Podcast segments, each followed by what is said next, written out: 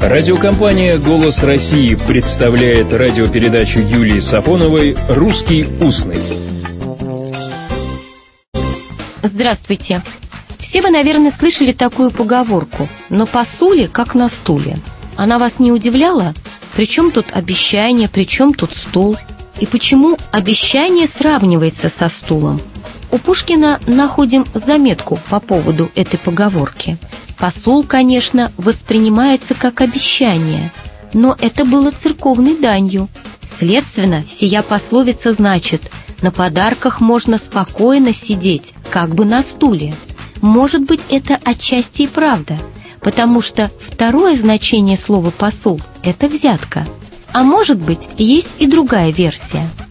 В словаре Даля находим эту пословицу в полной форме – на посуле, что на стуле.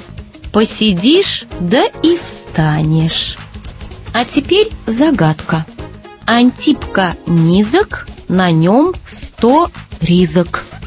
Отгадывайте, а я продолжу рассказ о слове «риза», о котором мы уже говорили.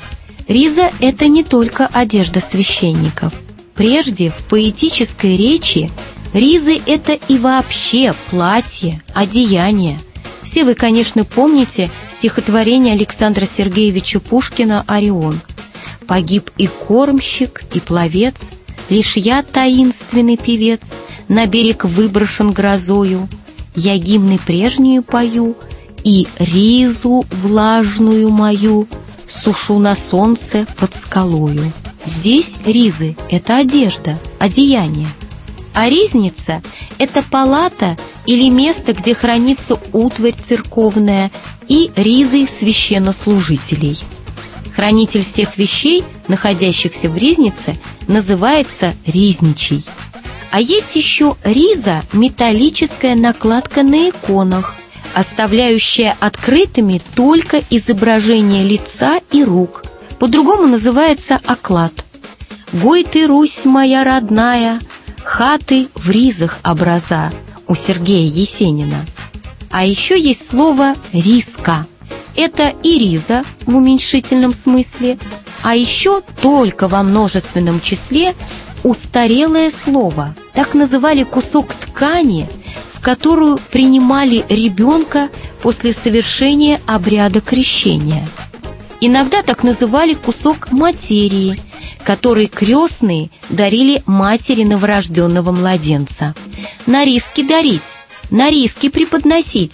Так говорили, когда делали подарок по случаю дня рождения ребенка. В воспоминаниях Афанасия Фета читаем «У матери нашей, вероятно, не было бы ни одного шелкового платья, если бы дядя Петр Неофитович не был нашим общим восприемником и не считал долгом класть куме золотой на зубок и дарить шелковое платье на риски. А теперь опять загадка. Антипка низок, на нем сто ризок. Подсказываю. Сто одежек и все без застежек. Это капуста. Всего доброго, добрых слов и добрых встреч. «Русский устный» – программа Юлии Сафоновой –